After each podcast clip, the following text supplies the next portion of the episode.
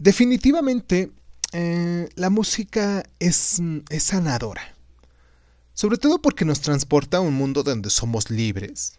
Imaginamos las cosas que queremos o podemos estar con nosotros mismos, como mínimo. Por eso siempre que escuchamos una canción que nos gusta, nuestro cuerpo y nuestra mente se emocionan. La piel se, se pone chinita, por así decirlo.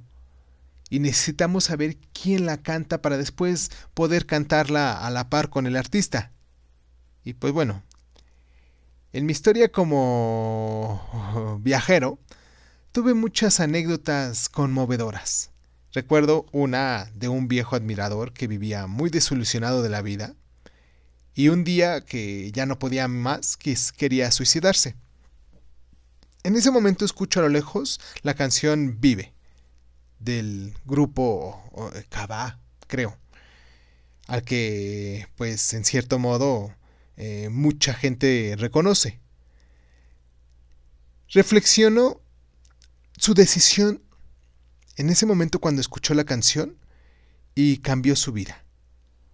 Hoy sé que se ha convertido en un hombre de éxito y lleno de logros. Para mí eso también cambió mi vida.